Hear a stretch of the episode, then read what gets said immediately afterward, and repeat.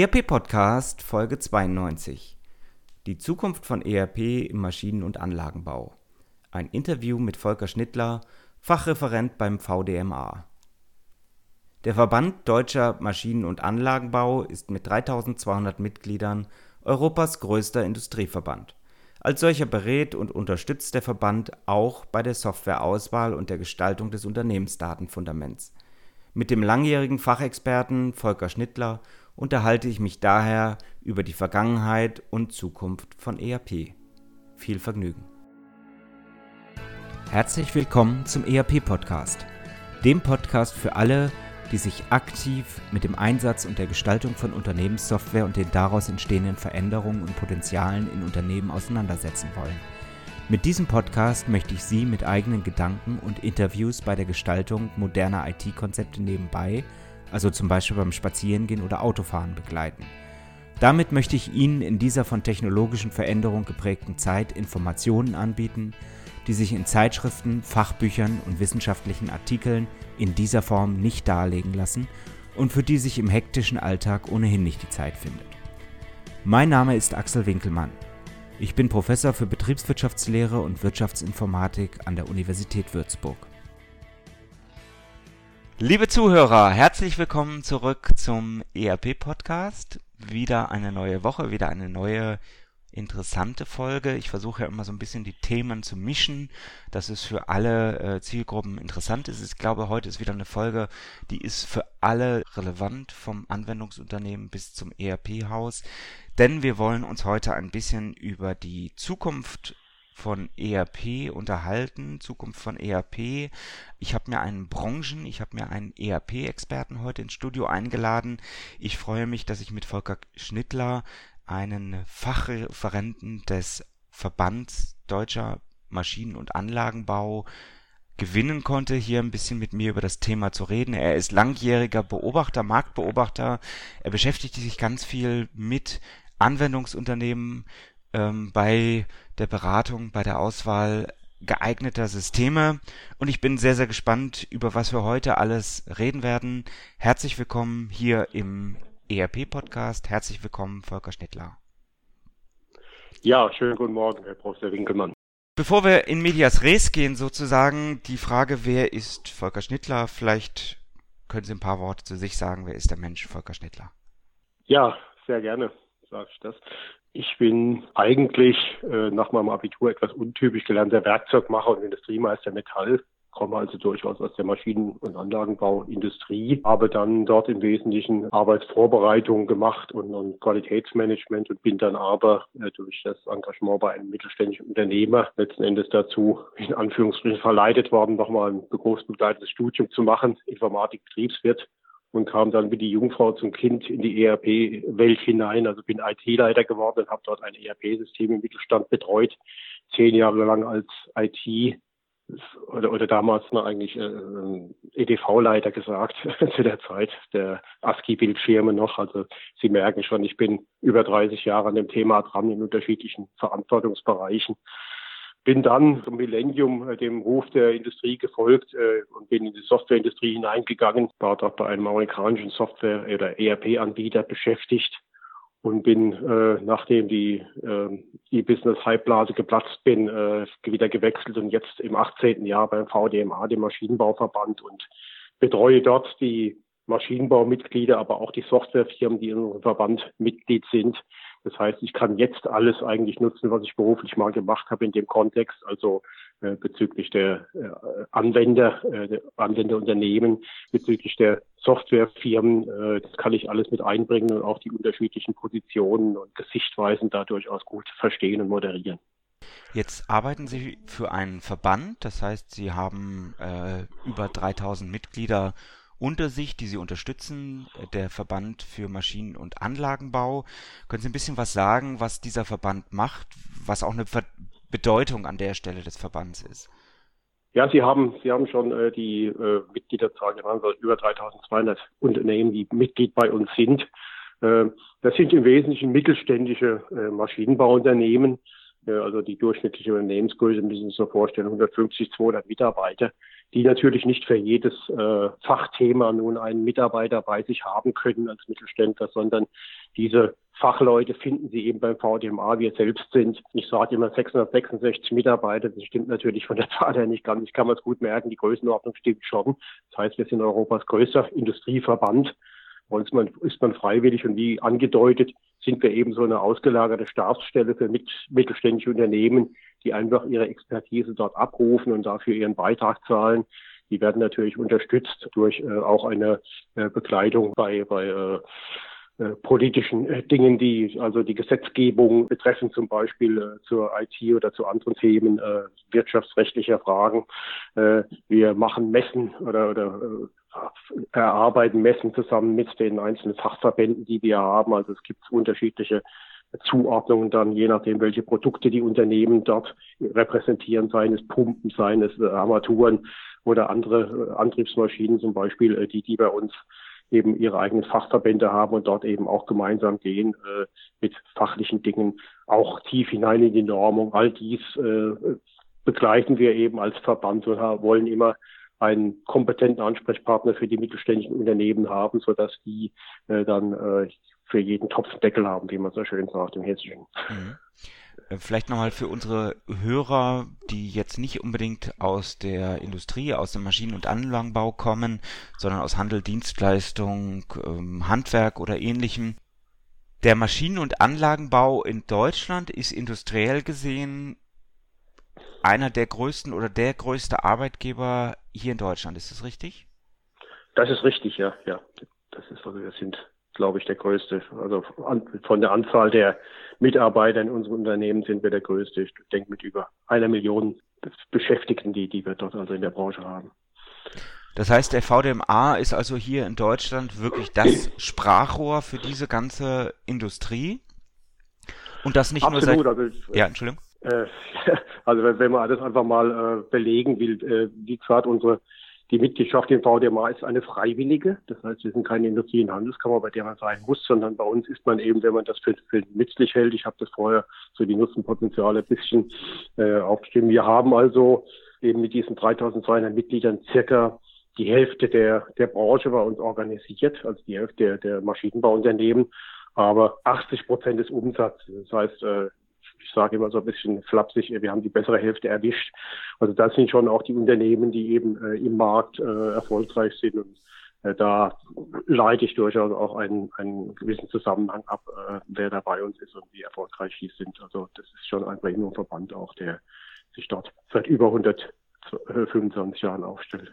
125 Jahre, das war, glaube ich, auch nochmal ja. wichtig zu sagen. Also ähm, ja. die Verbandsarbeit hat schon während der zweiten industriellen Revolution eigentlich begonnen, ist heute aber nicht wesentlich unwichtiger oder ähnliches, sondern ist mindestens genauso wichtig, äh, wie das am Anfang des industriellen Zeitalters auch gewesen ist. Vermutlich sogar wichtiger, weil einfach äh, die Komplexität der Dinge, der Aufgabenstellung für Unternehmen, die rechtlichen Rahmenbedingungen, auch die Wettbewerbsbedingungen natürlich äh, heute ähm, ungleich äh, komplexer sind. Ich möchte nicht unbedingt sagen schwierig, aber durchaus komplexer sind. Wir haben heute einen Weltmarkt, wir haben heute eine europäische Rechtsprechung und äh, sehr viele äh, mittelbare Dinge. Wir haben ganz andere Marktzugänge äh, und Markterfordernisse, einfach in denen sich ein mittelständisches Unternehmen zurechtfinden muss. Also der 120-Mann-Betrieb, der in Indonesien oder in China was machen will, äh, das hat es in der Form eben früher nicht gegeben. Und da äh, ist eine ganz andere Qualität und ganz andere Tiefe von Beratung durchaus auch äh, erforderlich, um die Unternehmen zu begleiten, wenn man das mit früher vergleicht. Mhm. Jetzt, wenn ich der Fachpresse glauben darf, dann ist der Roboterarm, Stichwort Industrie 4.0, irgendwo so das Herausragende, mit dem man sich beschäftigt als Unternehmen. Mein eigenes Plädoyer ist ja, dass äh, ganz, ganz viele Unternehmen eigentlich ihr ihre Hausaufgaben noch gar nicht gemacht haben bei diesem Unternehmensdatenfundament, sprich ERP und Co. Aber mit ihnen ist ja jetzt äh, gegenüber sitzt mir ja äh, jemand, der, der wirklich die Insights hat. Was sind die wirklichen technischen, technologischen Themen, die den Maschinen- und Anlagenbau aus Ihrer Wahrnehmung zurzeit treiben? Ja, ich denke, es geht sehr stark um das auch sehr viel äh, gestresste Wort Digitalisierung. Das heißt, wir sind in der Tat in einer Phase, äh, wo wir eben von den von der analogen äh, Informationsverarbeitung äh, sehr stark in die digitale gehen. Das heißt, natürlich machen wir sehr viele Dinge seit sehr, sehr vielen Jahren, gerade im Bereich von ERP bereits äh, digital. Wir haben also die kaufmännischen Prozesse äh, in dem ERP äh, seit vielen Jahren durchaus digitalisiert, wenn auch, da kommen wir sicherlich später noch drauf zurück, ein Stück weit doch lückenhaft und äh, bezüglich der Datenqualität und der Datendurchgängigkeit ist da noch vieles, vieles zu tun. Aber zumindest äh, haben wir sehr viele Dinge, die wir eben äh, in der Praxis abwickeln, auch eine Produktion äh, eben in diesen ERP-Systemen auch digital abgebildet. Aber heute geht es halt doch ein gutes Stück weiter, dass wir eben auch in Richtung der Produkte und der Services, äh, die eben äh, nicht nur äh, äh, physisch ausführen, sondern auch digital äh, nach gerade als, als digitalen Zwilling darstellen wollen und müssen. Und das sind natürlich Dinge, die unter anderem mit äh, den äh, genannten Industrie 4.0 Techniken, Sensorik, Aktorik äh, Hand in Hand gehen. Aber eben auch, äh, das ist, das ist eben nicht die ganze Welt, sondern die, äh, ein Teil dieser, ein Teil dieser äh, sehr wichtigen Welt sind eben auch die, die, die Prozesse, die man an der, an der Stelle braucht. Sie haben im Vorgespräch gesagt, dass Sie aktuell auch wahrnehmen, dass ganz, ganz viele Unternehmen erneut, zweite, dritte Generation, auf der Suche nach einem Unternehmensdatenfundament, nach einem vernünftig passenden ERP-System gerade sind, auch im, insbesondere im Maschinen- und Anlagenbau. Hat dort Ihre Industrie die Hausaufgaben noch nicht gemacht oder ähm, wie würden Sie das definieren? Das, das würde ich jetzt äh, in dieser Form so nicht formulieren wollen, sondern die, die Hausaufgaben sind gemacht worden. Sie sind eben zeitgemäß erledigt worden. Der Entwickler, wie Ihnen geheißen, in diese Masken reinge, reingebracht.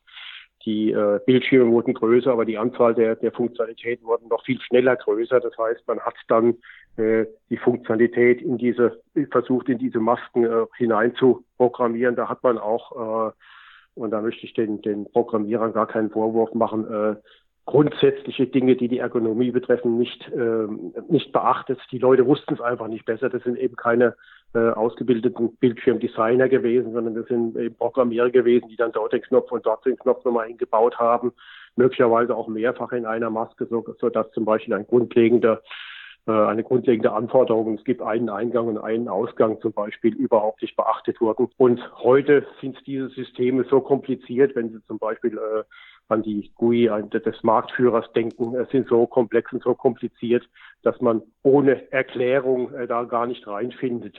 Natürlich äh, hat, hat sich auch dort sehr, sehr erfreulich äh, teilweise die, die Modernisierung von Systemen bemerkbar gemacht. Sie haben heute, und da hätten wir von geträumt, durchaus äh, äh, textsensive Felder, wo also mit dem Mauszeiger auf das Feld gehen und dort dann erklärt wird, was in dem Feld eigentlich äh, gemeint oder gewollt ist. Äh, aber dennoch ist einfach die, diese Komplexität der Systeme äh, in einer Weise äh, schwierig, dass man also nachhaltig äh, Schulungsaufwand ähm, braucht, damit die Leute die Systeme richtig bedienen. Und das ist eben ganz anders als bei modernen Systemen, wenn Sie zum Beispiel an ein, ein Smartphone denken, wenn Sie das also im Bahnhof liegen lassen und, und kein Passwort drauf haben. 14-jährige Jugendliche, der das findet, äh, der hat sich da in, in, innerhalb von zehn Minuten reingefummelt und weiß, wie das Ding funktioniert wird, weil es eben ergonomisch gestaltet ist und weil sie eben vorgegebene Wege dort haben, wie sie etwas äh, machen sollen oder wohin sie von einem von einer Stelle, an der sie gerade sind, sinnvollerweise äh, äh hinmanövrieren können. Und das sind eben äh, das sind eben Dinge, die ein, ein ERP-System im Prinzip auch brauchte, dass man eben äh, auf dem Bildschirm nur die, nicht, nicht, nicht alle Möglichkeiten sieht, die man haben könnte, sondern die Möglichkeiten sieht, äh, die man eigentlich für seinen Prozess braucht und das System einem vorschlägt, wo man sinnvollerweise von, von A nach B geht. Das würde erstens dazu führen, dass Sie im Unternehmen natürlich ähm, Prozesse, Abläufe bekommen, die einheitlich sind und zweitens eben äh, auch im Schulungsaufwand äh, deutlich äh, besser sich, sich aufstellen könnten, die Mitarbeiter also nicht die Unarten des, des Vorgängers oder des, des, des Kollegen übernehmen mit dem System, sondern im System sachgerecht und vernünftig geführt werden. Jetzt ähm, habe ich Engelchen und Teufelchen sozusagen auf meinen Schultern sitzen, weil ich ähm, natürlich auch äh, äh, langjährige äh, Softwareentwicklung gemacht, begleitet, wie auch immer habe und ähm, weiß, wie unglaublich schwierig das ist in dieser Komplexität, die heute die Betriebswirtschaft ja auch hat. Stichwort Integration. Die Daten werden überall benötigt in unterschiedlichen Funktionalitäten und so weiter und so fort. Das ist natürlich was ganz anderes, als wenn ich eine Facebook-App habe oder irgendeine kleine funktionale Einheit, die ich als HTML5-App auf dem Smartphone äh, bediene. Ähm, mir hat vor einiger Zeit mal ein langjähriger ERP-Geschäftsführer äh, gesagt, wie schwierig das eigentlich ist, dieses Thema Einfachheit in den Systemen zu leben.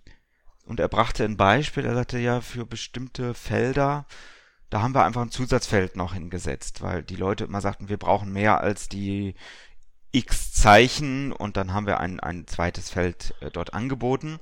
Und dann hat wieder eine andere Gruppe von Anwendern geschrien, weil sie sagten, du kannst doch nicht einfach ein zweites Feld da reinsetzen. Jetzt müssen wir ein zweites Feld äh, pflegen, beziehungsweise brauchen eine, eine weitere äh, Tab äh, antippen, um eben weiterzukommen auf der Maske. Das ist doch überhaupt nicht das, was wir wollen. Ähm, das ist natürlich die, die Problematik aus der alten Welt, die die ERP-Hersteller in der Standardsoftwareentwicklung auch sehen, wenn sie mit dem Thema Einfachheit konfrontiert werden, oder? Natürlich, das ist valide und, und, und sehr ernst zu nehmen, was dort der Kollege gesagt hat, keine Frage. Aber deshalb ist man eben auch, und da ist natürlich auch die technischen Voraussetzungen bei Systemen sehr unterschiedlich, schon vor vielen Jahren eigentlich dazu übergegangen, Anwendermasken äh, anzubieten, die eben äh, Kunden individuell auch gestaltet werden können, dass man eben bestimmte Funktionalitäten äh, quasi gar nicht mehr anbietet, sondern der, der äh, Benutzer eigentlich nur das sieht, was er sehen soll und mit dem er arbeiten soll. Also äh, ursprünglich ist es halt so gewesen, dass die Dinge gewachsen sind und man eigentlich äh, mit dem ERP alles, alle Möglichkeiten gesehen hat auf den, auf den GUIs, äh, die man überhaupt äh, anwenden könnte und viele Felder aber häufig in vielen Fällen äh, überhaupt nicht genutzt wurden. Äh, und ähm, dass, dass man also äh, quasi eine, eine unheimliche Fülle von Systemen hat. Und je größer die Systeme wurden und je, je mehr sie eben auch in Richtung von, von äh, einer Nutzung im Konzern angelegt waren, desto mehr wurde das auch von der Funktionalität her. Wenn wir also an den Marktführer von der Systeme denken, dann ist das schon gewaltig, was da äh, angeboten wird. Und äh, auch die Frage, wie man das überhaupt noch überblicken soll, äh, stellt sich natürlich an der Stelle. Aber da sind eben äh, Anbieter auch seit, seit einigen Jahren durchaus hingegangen und haben eben hilfsweise angeboten, diese Masken wiederum zur Entschlackung und entsprechende äh, User Cockpits anzubieten, wo der, wo der Mitarbeiter dann eben auch nur äh, die Funktionalität äh, gesehen hat, die er brauchte.